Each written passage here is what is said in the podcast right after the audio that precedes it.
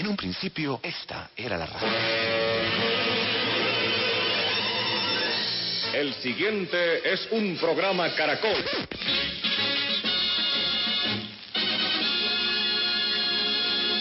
Con ustedes, emisoras Nuevo Mundo. Ahora las voces jóvenes se unen en la búsqueda de la innovación y el futuro. Nuevo Mundo, en Caracol Radio.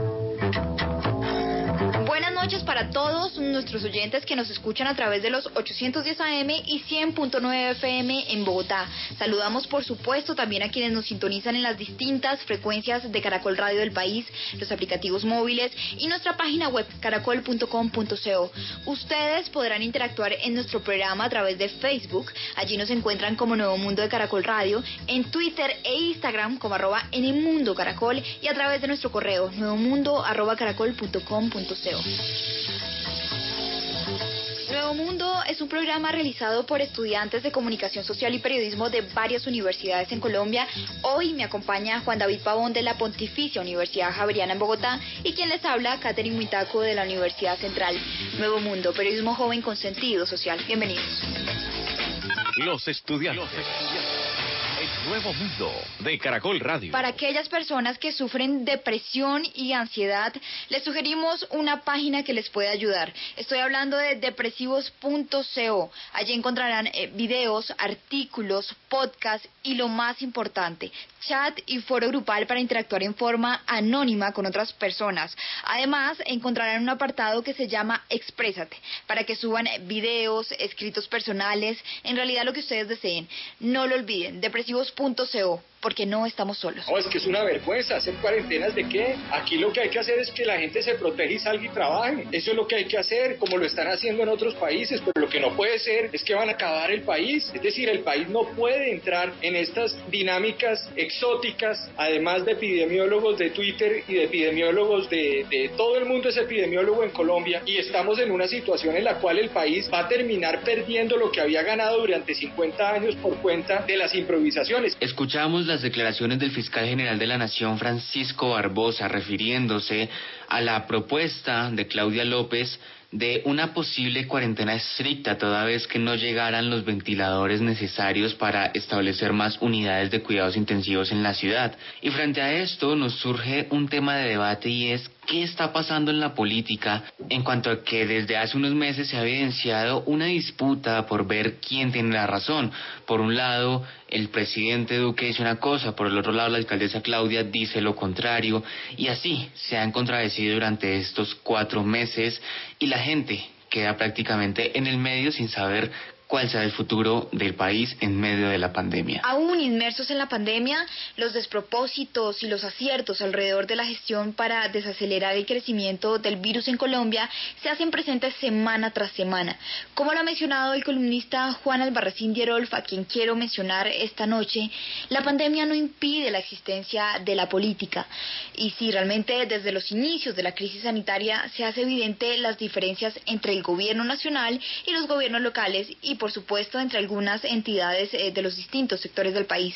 La pregunta después de escuchar al fiscal Francisco Barbosa, ¿cómo y cuándo flexibilizar las medidas adoptadas para el control del COVID-19 en nuestro país? Los personajes.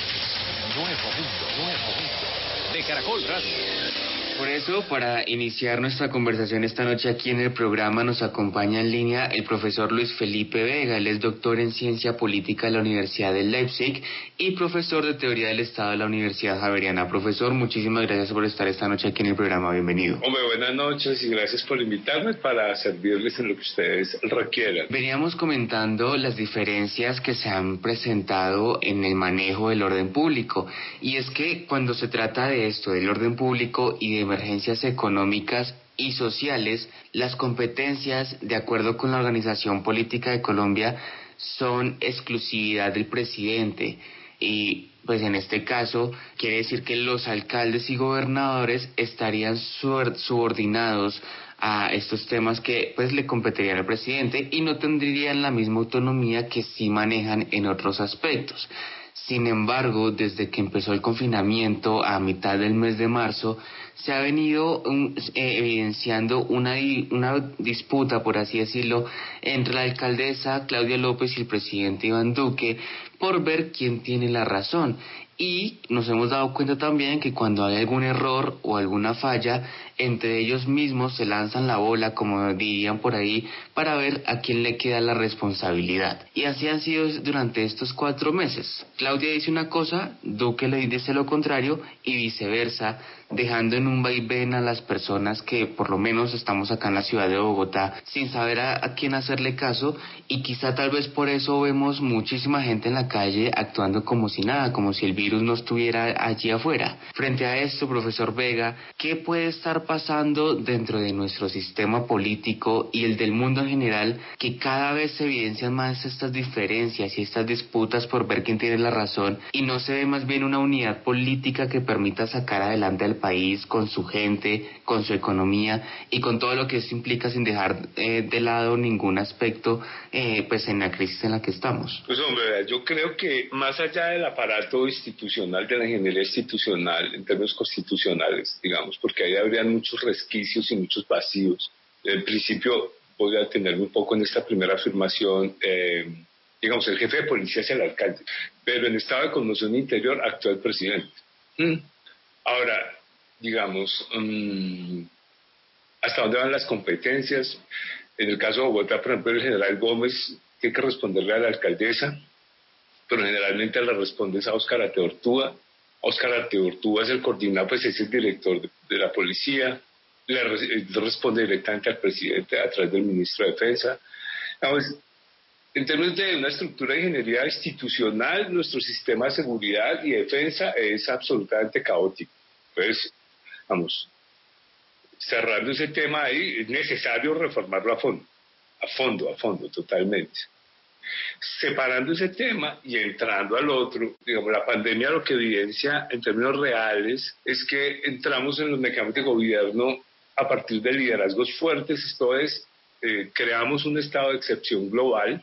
Explico estado de excepción para los que no entienden. Digamos, hay una suspensión del derecho para garantizar, digamos, la protección de la vida entre comillas, la protección de la vida, y para tomar eh, en periodos excepcionales o en momentos excepcionales o extraordinarios eh, medidas extraordinarias. Entonces, digamos, es la primera vez que acontece, digamos, o que nosotros eh, percibimos un estado de excepción global donde el peso no está en el control que puedan hacer los parlamentos de los decisores políticos, sino el peso reside en los decisores políticos. Y obviamente, si está concentrado el peso en el Ejecutivo y no en el Legislativo ni en el jurisdiccional, el problema va a ser de la decisión política en los rangos locales y nacionales. Obviamente, porque hay un peso, vuelvo y reitero la palabra peso, porque hay un volumen de la decisión excesivamente fuerte en el decisor. A eso se llama teoría del decisionismo, el que decide es uno. Hay una agregación de la decisión en una persona. Entonces eso explica, en términos teóricos, para que la gente entienda, digamos, a mí me gusta hablar esto en términos teóricos, para que mis estudiantes, los estudiantes de la Universidad Javeriana los oyentes entiendan que el problema no está referido a una persona en términos, digamos, muy singulares psicológicamente hablando, sino a una caracterización de la forma política. Y la forma política de la decisión está referida a la autoridad de un individuo que tiene que tomar una decisión. En este caso, Duque, el presidente, la hace a nivel nacional. En este otro caso, y en el mismo caso, Claudia lo hace, Claudia López lo hace a nivel local. Y ambos están en una pugna a ver, digamos, en teoría la decisión, quién determina el destino de la población. Eso es más para que más me entienda el problema. Profesor, leía un artículo de opinión de Juan Albarracín Dierolf y allí mencionó algo puntual. Las disputas seguirán existiendo durante toda la crisis porque el gobierno nacional y los gobiernos locales responden a presiones distintas. Allí se mencionaba un ejemplo concreto y es que mientras que para el gobierno nacional recobra mayor importancia la economía, otras preocupaciones como la afección del transporte público y la salud, por ejemplo, a través de la flexibilización de las medidas le conciernen a los gobiernos locales. Y le pregunto, ¿cuál sería el efecto más nocivo y pernicioso para la comunidad colombiana que continúe esta partición de esfuerzos? Mire, nosotros Digo nosotros porque estoy trabajando con el profesor Guilarducci de, la Universidad del Rosario. Nosotros nos conocimos anecdóticamente en la Universidad Javeriana y trabajamos, digamos, por un feeling académico. Nosotros estamos trabajando una tesis de capitalismo, el concepto de capitalismo post-pandemia. Entonces, eh, digamos, una locura ahí porque hablamos de bioseguridad y capitalismo post-pandémico. Estamos trabajando en esto. Un poco le hago mención a esto para que usted, digamos, para poder responder su pregunta y para que usted haga, se haga una idea de lo que estoy tratando de decir. Eh, después de la pandemia, la construcción, de la construcción de las formas del capitalismo y la relación de los sistemas políticos es otra y va a ser otra. Esto es, todo el mundo dice, esta pandemia cambió nuestra vida, pero no hemos podido explicar cómo la va a cambiar a futuro. Evidentemente va a haber un aumento del trabajo inmaterial, digamos, vamos a tener menos gente concentrada en espacios físicos, vamos a tener otro tipo de servicios o intercambio de servicios, vamos a tener más periferias de vulneración, vamos a tener menor papel de control de los parlamentos, mayor capacidad o la, revitalización del discurso del Estado sobre formas de soberanía a partir de liderazgos eh, unipersonales muy fuertes, muy, muy fuertes, y entonces vamos a tener, digamos, nuevos mecanismos de comprensión de los flujos de capital, de riqueza, de acumulación, etc. Entonces, ¿qué quiero decir con esto? Que lo que nos espera es una forma excepcional permanente.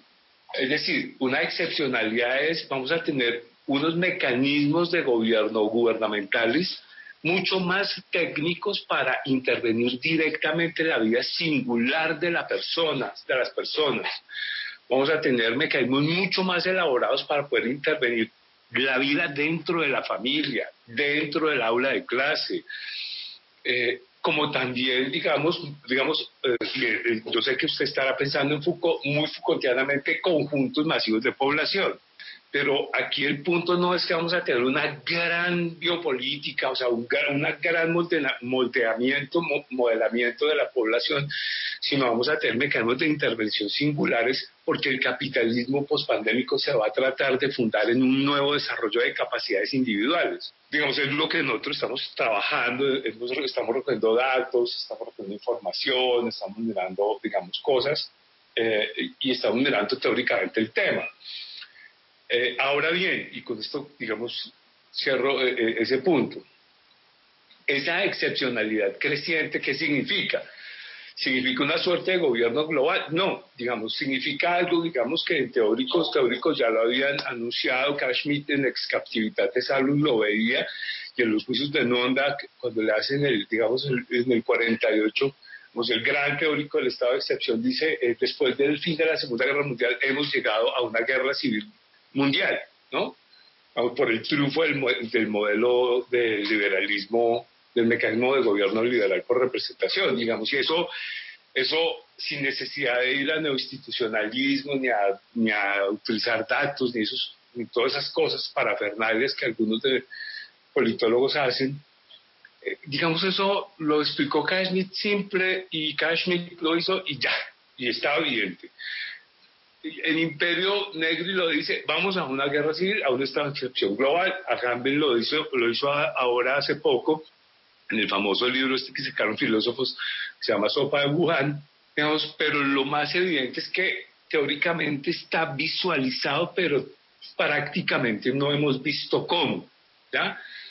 Y yo creo, digamos, yo mirando, por ejemplo, los protocolos que hay en la universidad, la vida de los estudiantes cambió. El campus el concepto de campus que teníamos en la Javeriana ya no va a existir. O sea, eso, eso, eso va, se va a rediseñar. Los mecanismos de relacionamiento que teníamos estudiantes y profesores en la universidad desaparecieron. O sea, ya, digamos, va a haber una relación más aséptica, más impersonal, más, más, va a haber una recomposición del territorio, va a ser un territorio más virtual. Ergo, las condiciones de los gobiernos van a ser más virtuales, va sobre territorios más, más virtuales. Vamos a gobernar más los espacios imaginados, la manera de pensar el futuro de nuestras vidas.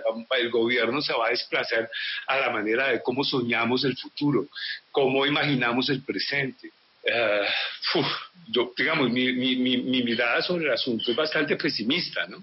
Eh, digamos, ya no es, va a ser el problema de voy a terminar mi carrera y voy a tratar de conseguir trabajo, sino es qué tipo de persona me van a dejar ser. Es eso, a, eso estoy tratando de referirme, no sé si me logras entender.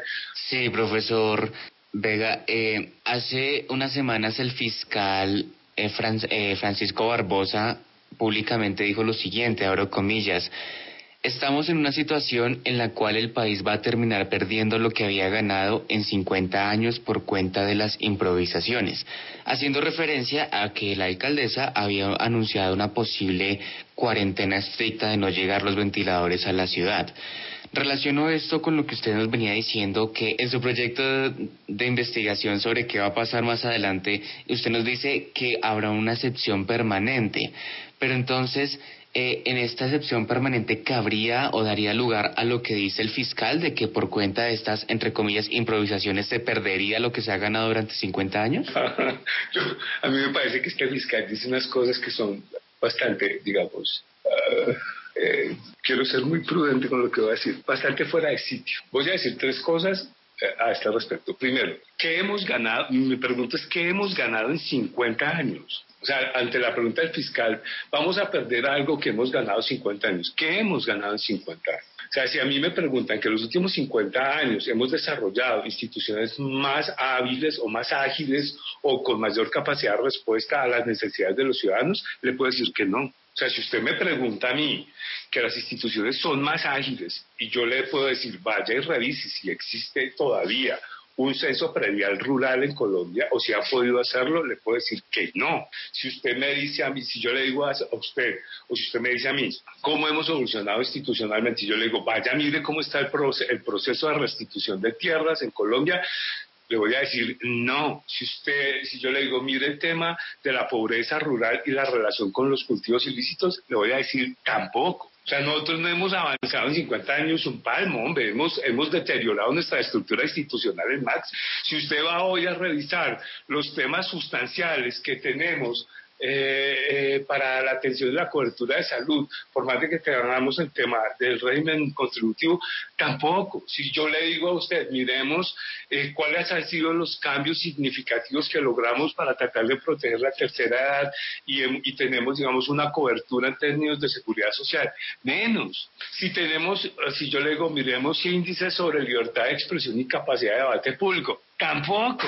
si usted me dice profesor, y entonces, y si yo le digo, mire el debate público, a mis estudiantes les digo, mire el nivel del debate público, mire el, nivel del debate en los programas de opinión política, si el niño Hernández dijo, si el niño Hernández no dijo, si hubo la grabación, si fulana, si Aida Merlano era la amante de los char, si dormía con uno, si dormía con dos, o si era la amante de la familia, si aquí no se habla de Estado.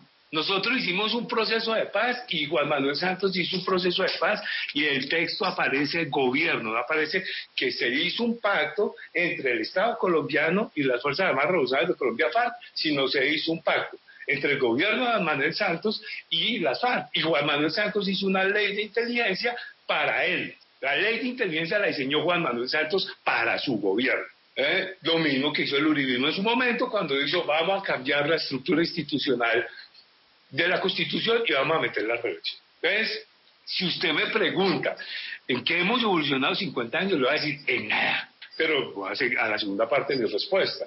Vamos, y perdóneme la vehemencia porque ese tema me afecta a mí personalmente, digamos, no solamente por el hecho de ser teórico, trabajé muchos años en campo y pues es que conozco el país, yo conozco el país de abajo digamos, no soy de esos lectores de la ciencia política o, teóricos de la ciencia política que se sientan desde su ventana. no, a mí me ha tocado ver el país de abajo. Segundo, el problema es que aquí incluso hemos trabajado con un modelo excepcional permanente, lo que decía eh, Gustavo Gallón en, en 16 años de, de, de estado de sitio en Colombia, texto de Gustavo Gallón, sino aquí siempre hemos gobernado por estado de sitio en la Constitución del 86, estado de conmoción interior, eh, teóricamente, digamos, la constante ha sido siempre el estado de excepción.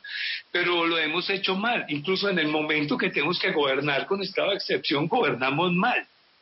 O sea, no hacemos un estado de excepción serio. vamos, vamos a tratar de establecer mecanismos de control rígidos para la protección de la vida. Ni siquiera eso. O sea, nosotros ni siquiera hemos podido hacer eso bien. Entonces, que el, que el fiscal salga a decir, digamos, a echar globos sobre eso, pues me parece que es un tipo buena gente, pero digamos, como abogado puede ser muy bueno, pero como cientista de la política es bastante malo, porque no puede explicar ningún tipo de evolución institucional en Colombia. En Colombia no hemos podido consolidar el concepto de ciudadanía. ¿Cómo va a decir a mí alguien en Colombia que hemos evolucionado 50 años cuando en San José del Guaviare la gente muy poco conoce la presencia del Estado? O donde o cuando nosotros nos acordamos del Amazonas porque el flujo de personas infectadas desde Brasil nos generó un incremento de la pandemia en uno de los laboratorios ambientales más grandes que tiene el planeta o el más grande que tiene el planeta. Nosotros somos un país amazónico, solamente hay tres países amazónicos y nos acordamos que existe Amazonas. Y entonces el fiscal va a decir que, que vamos a perder, si, pues si perdemos lo que ganamos en 50 años, que, no hemos ganado nada. Pues, digamos, es lo que pienso y esas frases, digamos, tan de globo, tan de propaganda, tan de show, tan de estrella de reality, parecen sacadas de Masterchef. O sea, yo se la oigo a un, a un actor en Masterchef, digo, bien, se la oigo a Daniel Samper en esa columna de los Samperes, digo, bien, eso no le pasa a una persona que hace análisis político serio. Eso no, eso no puede suceder. Uno puede decir las cosas así, pero bueno, digamos. Eh, eh, ¿qué podemos hacer? Pues, para que me entiendan. El tiempo realmente siempre será corto para hablar eh, de este tipo de temas. Ay, sí, no tengo otras cosas que hacer. Cuénteme. No se preocupe. A esta hora nos acompaña Luis Felipe Vega, doctor en Ciencia Política de la Universidad de Leipzig. Gracias por acompañarnos esta noche, profesor Luis. Oiga, muchas gracias. Y como es un programa de estudiantes de la universidad, quiero saludar a todos los estudiantes, a la universidad. Eh, eh, y decirles que nada, pues que, que nos preparemos porque la cosa va para largo, va para largo. Y bueno, ánimo, que vayan, los felicito, ese programa es muy bueno. Muchas gracias. Vamos a una pausa de información deportiva aquí en Nuevo Mundo. Recuerde, usted puede interactuar con el programa en Facebook. Allí nos encuentran como Nuevo Mundo de Caracol Radio, también en Twitter e Instagram como arroba Mundo Caracol y en nuestro correo arroba caracol.com.co. Ya volvemos. Visita Nuevo Mundo, Nuevo Mundo, Nuevo Mundo de Caracol Radio. Estamos de vuelta aquí en Nuevo Mundo de Caracol Radio. Esta noche estamos conversando sobre esas diferencias políticas que se han generado a nivel mundial por cuenta del coronavirus. Por ejemplo, acá en Colombia lo hemos visto muy marcado entre el presidente Duque y la alcaldesa Claudia López en cuanto a que no se ve una unión para que eh, podamos obtener o que se puedan obtener buenos resultados, sino que es un proceso constante en el que se contradicen uno al otro. El presidente Duque dice algo, la alcaldesa no está de acuerdo y dice lo contrario y viceversa. Y también vemos el escenario en donde cuando hay algún error, entre ellos se tiran la bola, como se dice popularmente, para ver a quién le queda la responsabilidad. Los, invitados. El nuevo mundo de Caracol Radio. Y para continuar, como usted lo ha mencionado, Juan David, el fiscal general Francisco Barbosa, como ya lo hemos escuchado en un principio en el programa, dijo durante su intervención en un foro, el de la Federación Nacional de Departamentos específicamente, que una nueva cuarentena en Bogotá es una vergüenza y sugiere que lo que hay que hacer es que la gente se proteja y trabaje. Recordemos del mismo modo que el presidente Iván Duque, por otro lado, manifestó que no es una opción viable volver a una cuarentena estricta que no es viable eh, mantenernos en el encierro pues hasta que aparezca una vacuna. A esta hora saludamos a Jaime Ordóñez, él es epidemiólogo, epidemiólogo aquí en Colombia. ¿Cómo está Jaime? Muy bien, muchas gracias. Gracias por la invitación. Buenas noches.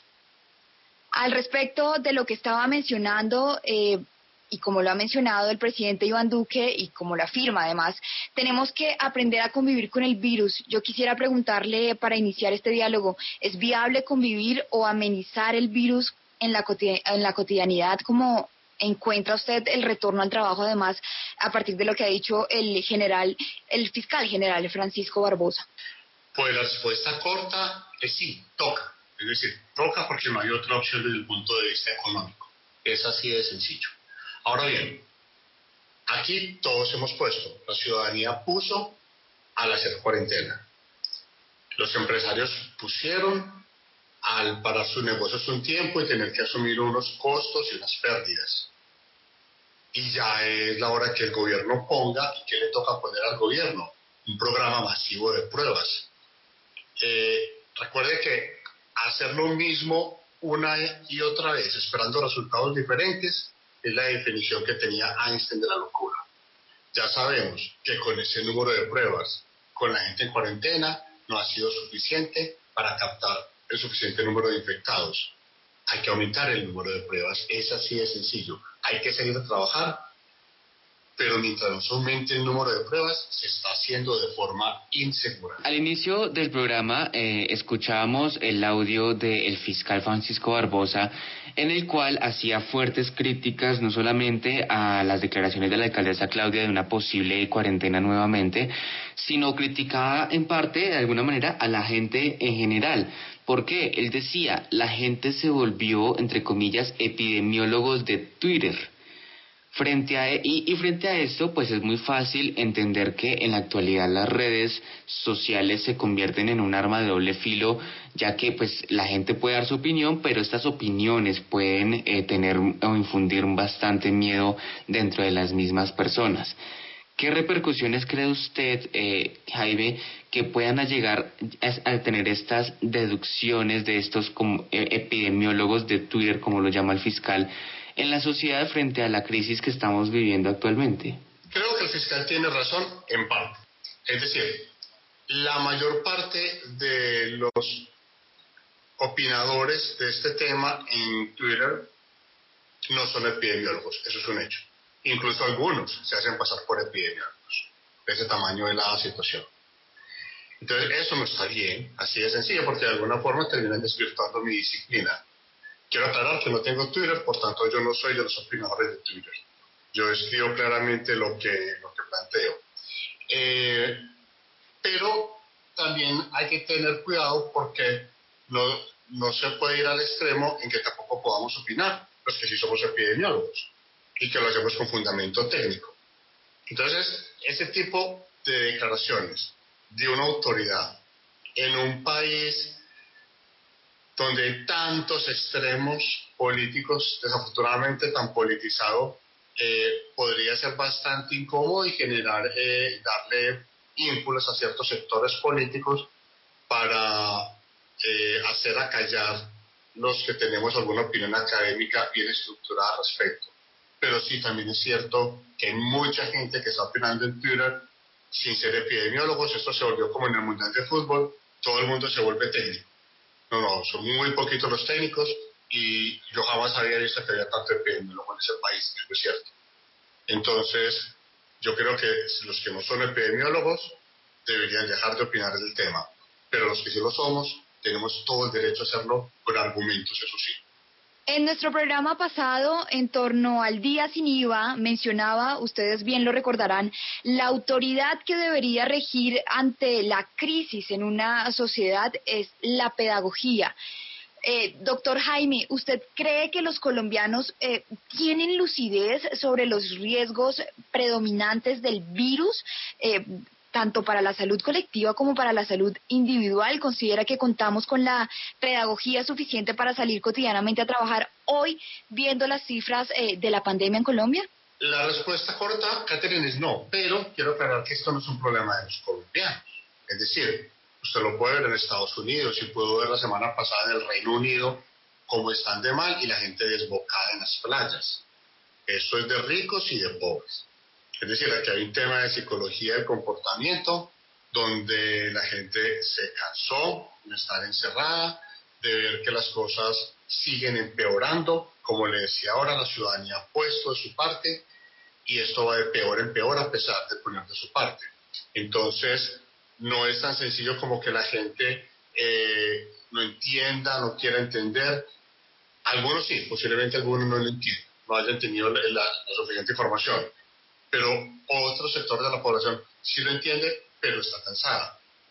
Entonces, eh, hacer este tipo de, de estrategias que en principio tienen, tienen mucha buena fe de parte del gobierno, pueden terminar generando riesgos. Al virus no le importa la buena fe. El virus no está pensando, no, es que esto es por buena fe, para reactivar la economía, hagamos una tregua. Al virus no le importa eso. Al final va a haber unos resultados. Y los resultados clínicos son muy claros. Eh, usted ha visto también la cantidad de economistas, y yo también soy economista de la salud, eh, que han opinado que en realidad esto no tiene tanto impacto. Pues fíjese que eh, fueron como 5.4 billones de pesos en ventas, eso significa que el gobierno renunció a un billón de pesos en impuestos, pero no necesariamente son ventas nuevas. La mayor parte de esas ventas son personas que simple y llanamente pospusieron la compra. Entonces lo que iban a comprar en mayo, lo compraron en junio, y paré de contar. Entonces no es una compra nueva. Pero de alguna forma el gobierno también renunció a un impuesto porque con un billón de pesos le digo el tamaño del programa de, de, pruebas masivas que se hubiera hecho en el país. En un mes hubiéramos resuelto todas las pruebas que necesitábamos con un billón de pesos. Entonces, no es tan sencillo como que la gente no quiera entender, sino que es que ya llevamos como ciento, eh, más de 110 días en esta situación y, la gente no ve cambios. Entonces, de alguna forma, hay un cansancio, uno puede pedir la colaboración de la gente, de mucha gente, durante un corto periodo de tiempo. Pero tanta gente colaborando tanto tiempo es muy complicado. Ya es la hora en que se empezaran a ver resultados y por el contrario, usted ve que cada vez esto va empeorando. Y desde luego, como usted lo menciona, en vez de ver los resultados, eh, vemos que va es en, de, cadencia y también eh, hay mucho lugar a las comparaciones de la situación de Colombia frente a otros países. Entonces, mucho se puede ver un sinfín de gráficas en donde está Colombia comparado con un país ya sea de América, de Europa, de Asia. Y las comparaciones son, por ejemplo, si X país en 10 días tuvo tantos casos, Colombia en el mismo tiempo tiene más o menos. Y sobre esto mucha gente se basa para decir estamos bien o estamos peor y hacer sus críticas hacia la gestión que está haciendo el gobierno en cuanto al manejo de la pandemia pero se está dejando de lado eh, otro tipo de factores como la, eh, en primer lugar la cantidad de personas que habitan en cada país, eh, las condiciones económicas, las condiciones sociales y demás. E incluso, retomando las palabras del fiscal general de la Nación, él hacía una pequeña comparación y decía que la gente se proteja y salga y trabaje como se hace en otros países nuevamente dejando de lado eh, el contexto que aborda cada país eh, eh, pues en, todo lo que implica. Por tanto, ¿qué factores considera usted que se deben tener en cuenta a la hora de emitir estos juicios de valor en cuanto a si en Colombia se está o no manejando la pandemia de forma correcta frente a como lo han hecho otros países? Vea, Juan, en términos generales, una pandemia no es compleja de manejar desde el punto de vista estructural o académico. eso está claramente definido en cualquier libro de texto de epidemiología. Eso es un tema de logística y de voluntad política y económica. Punto. ¿En qué consiste el manejo de una pandemia? Le voy a hacer una analogía. En una pandemia, Juan, el tiempo no es lo más importante, es lo único importante. ¿De acuerdo? Por tanto, usted ve que en la medida, vea que ya hemos dicho que esto viene empeorando, es decir, de alguna forma estamos utilizando tácitamente un concepto de tiempo. A medida que va pasando el tiempo, no lo dijimos, pero era tácito que va empeorando. O sea que la velocidad de la pandemia está aumentando. Entonces, lo voy a hacer una analogía con una carrera de carros. En una pandemia, uno siempre arranca detrás del virus, porque el virus llegó primero que yo. Entonces, supongamos que arrancó la carrera, y el virus me lleva 10 eh, kilómetros de ventaja. El virus anda a 60 por hora. Si yo arranco, anda a 80 por hora, perdón. Si yo arranco a 60 por hora, pues me va a poner ventaja. Si arranco a 80, no lo voy a alcanzar porque vamos a andar a la misma velocidad y él ya arrancó. Eso significa que tengo que andar más rápido que él. Pero ando de la misma velocidad o menos. Si una hora después ando a 60 y él sigue 80, pues ya me va a llevar 30 kilómetros de ventaja. Si dos horas después yo no acelero, ya me va a llevar 50 kilómetros de ventaja. ¿qué es lo que quiero concluir? Que entre más rápido se tomen las medidas que hay que tomar, es más fácil, sale más barato. Pero si nos demoramos más en tomar las medidas que hay que tomar, cada vez es más complejo y más caro. ¿Y cuál es la medida? La medida es cortar la cadena de transmisión. Punto. Ahora bien, ¿cuál es la cuarentena inteligente, Juan? El aislamiento inteligente no es aislar a muchos sanos. El aislamiento inteligente es aislar a pocos enfermos. Pero tienes que salir a identificarlos. Y como la mayoría son asintomáticos, por eso hay que hacer un programa de pruebas masivo de identificación. Entonces, lo que dice el fiscal es cierto, la gente está saliendo a trabajar protegida, pero como le dije, la gente puso y el empresario puso. Pero, ¿qué puso el gobierno en esos países? Pruebas. Los 59 países que ya tienen la curva epidémica en un nivel endémico han hecho en promedio 5.4% de pruebas, eh, han hecho pruebas al 5.4% de la población en promedio. Nosotros estamos como en el 1.4, algo así. Es decir, si quisiéramos alcanzar eso en solo 30 días, tendríamos que subirnos más o menos a 64 mil pruebas diarias, pero estamos haciendo 18 mil. Eso significa que vamos a llegar a ese promedio más o menos tres meses. Entonces, como le dije en la respuesta anterior, la gente puso, el empresariado puso, ya es hora de que el gobierno ponga el suficiente número de pruebas. Es decir, ya llevamos tres meses en esta situación eh, y debería haber una adecuada infraestructura de laboratorios para que respondan a las necesidades. ¿Que se están haciendo más pruebas que las que al principio se hicieron? Sí, pero no son suficientes. Es como si en la analogía anterior usted acelerara 70. Eso es más rápido que 60, pero no es suficiente. Entonces, hay que abrir la economía, estoy totalmente de acuerdo, con seguridad, es decir, buscando de forma activa no esperando a que la gente consulte por síntomas, no haciéndole pruebas solamente a los que hayan tenido contacto con los eh, infectados, buscando de forma activa en todas partes pacientes, hasta llegar a más o menos un valor de 5.4% de la población, que aún nos falta bastante. Doctor Jaime, aprovecho que usted ha mencionado eh, el tema de la infraestructura y me y tomo por un momento esa frase que ha dicho usted en un principio. El tiempo es lo más importante. Hace más de 20 años, ante el gobierno de César Gaviria, se tomó la decisión de privatizar el sistema de salud y entregarle a la CPS, eh, por un lado, la afiliación, el registro de los afiliados al Sistema General de eh, Seguridad Social, entre otros factores.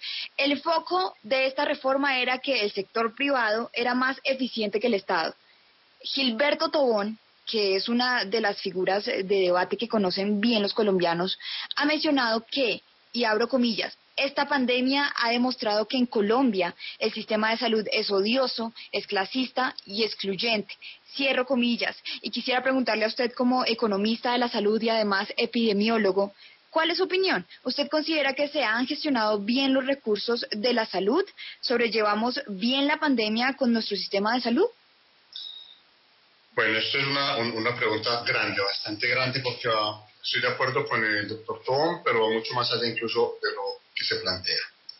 Entonces vamos a empezar como por partes. Pues como por sacar el tema de la gestión de los recursos es bastante complejo esa respuesta, porque usted pues ya vio lo que sucedió esta semana, la, la Universidad Javeriana está diciendo que ese gasto que usted está diciendo que se hizo no es un gasto real, esa es otra discusión, creería yo, el tema de, gestión, donde tienen que entrar las guías a, verificar qué es lo que está gastando y cómo se está gastando. Esa es otra discusión. Vamos entonces a, a ponerle un tema macro.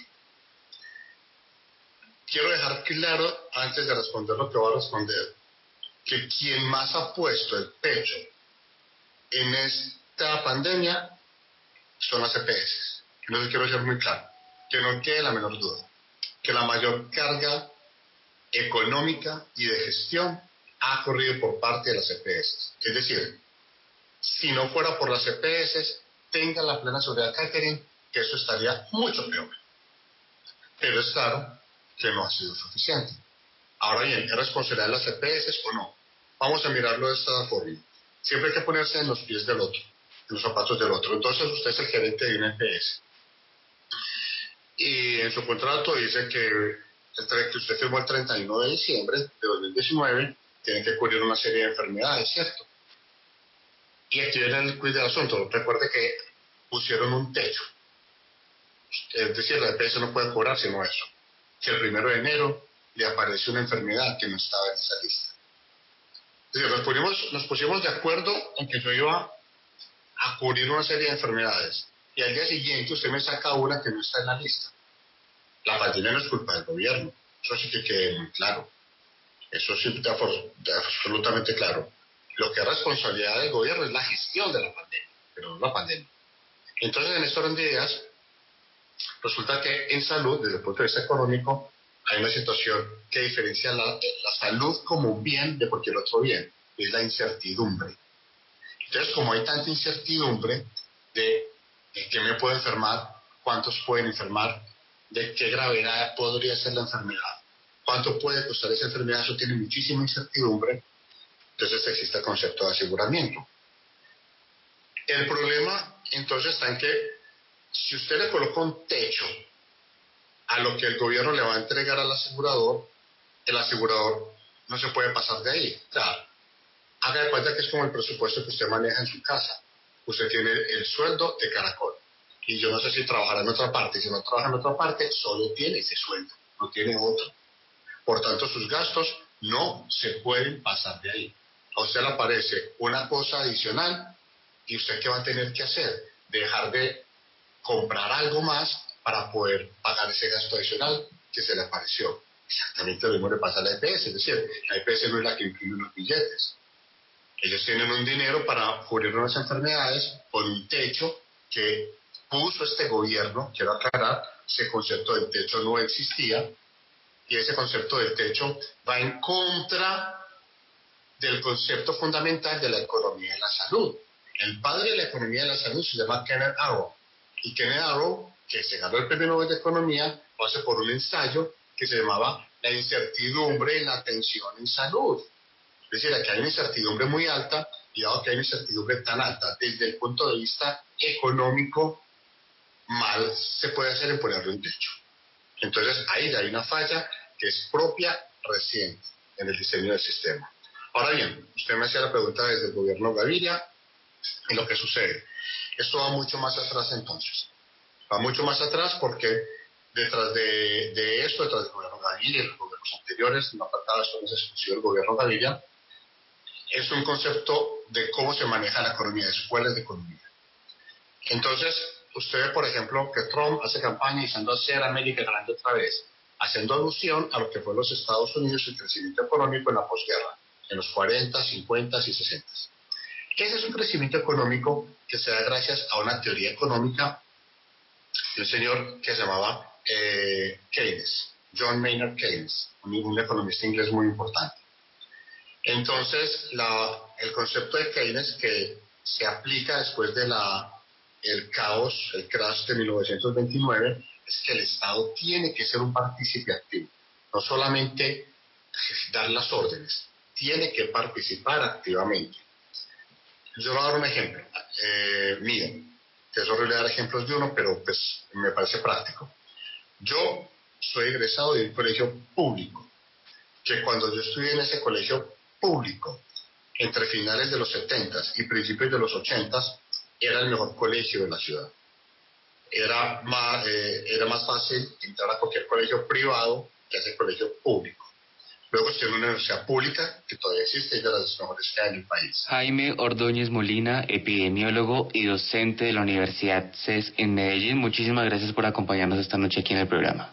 Juan David, muchísimas gracias por la invitación. Tengan una buena noche. Y como lo he mencionado dentro del programa y para finalizar el mismo, mencionando nuevamente a Juan Albarracín Dierolf, la pandemia no impide la existencia de la política, que la misma no impida la participación ciudadana en la gestión pública, que aún no es una práctica extendida y consolidada en nuestro país. Como lo dijo nuestro invitado Jaime citando a Albert Einstein, abro comillas, la definición de la locura es hacer la misma cosa una y otra vez esperando obtener diferentes resultados. Esto podemos aplicarlo en esta situación de pandemia, de crisis en la que estamos viviendo, teniendo en cuenta que es función de nosotros, del autocuidado, de la inteligencia que cada uno le ponga a esta situación para salir sanos, para salir de la mejor forma ante esta crisis que al parecer llegó para quedarse. Para aquellas personas que sufren depresión y ansiedad, les sugerimos una página que les puede ayudar. Estoy hablando de depresivos.co. Allí encontrarán eh, videos, artículos, podcasts y lo más importante, chat y foro grupal para interactuar en forma anónima con otras personas. Además, encontrarán un apartado que se llama Exprésate, para que suban videos, escritos personales, en realidad lo que ustedes deseen. No lo olviden, depresivos.co, porque no estamos solos. Culminamos el programa de esta noche. Un agradecimiento especial a nuestros oyentes e invitados. Recuerden, somos estudiantes de comunicación social de varias universidades de Colombia. Esta noche les acompañó Juan David Pavón de la Pontificia Universidad Javeriana en Bogotá y quien les habla, Catherine Huintaco de la Universidad Central. En la dirección, Norberto Vallejo. Nuevo Mundo, periodismo joven con sentido social. Hasta el próximo domingo. Buenas noches.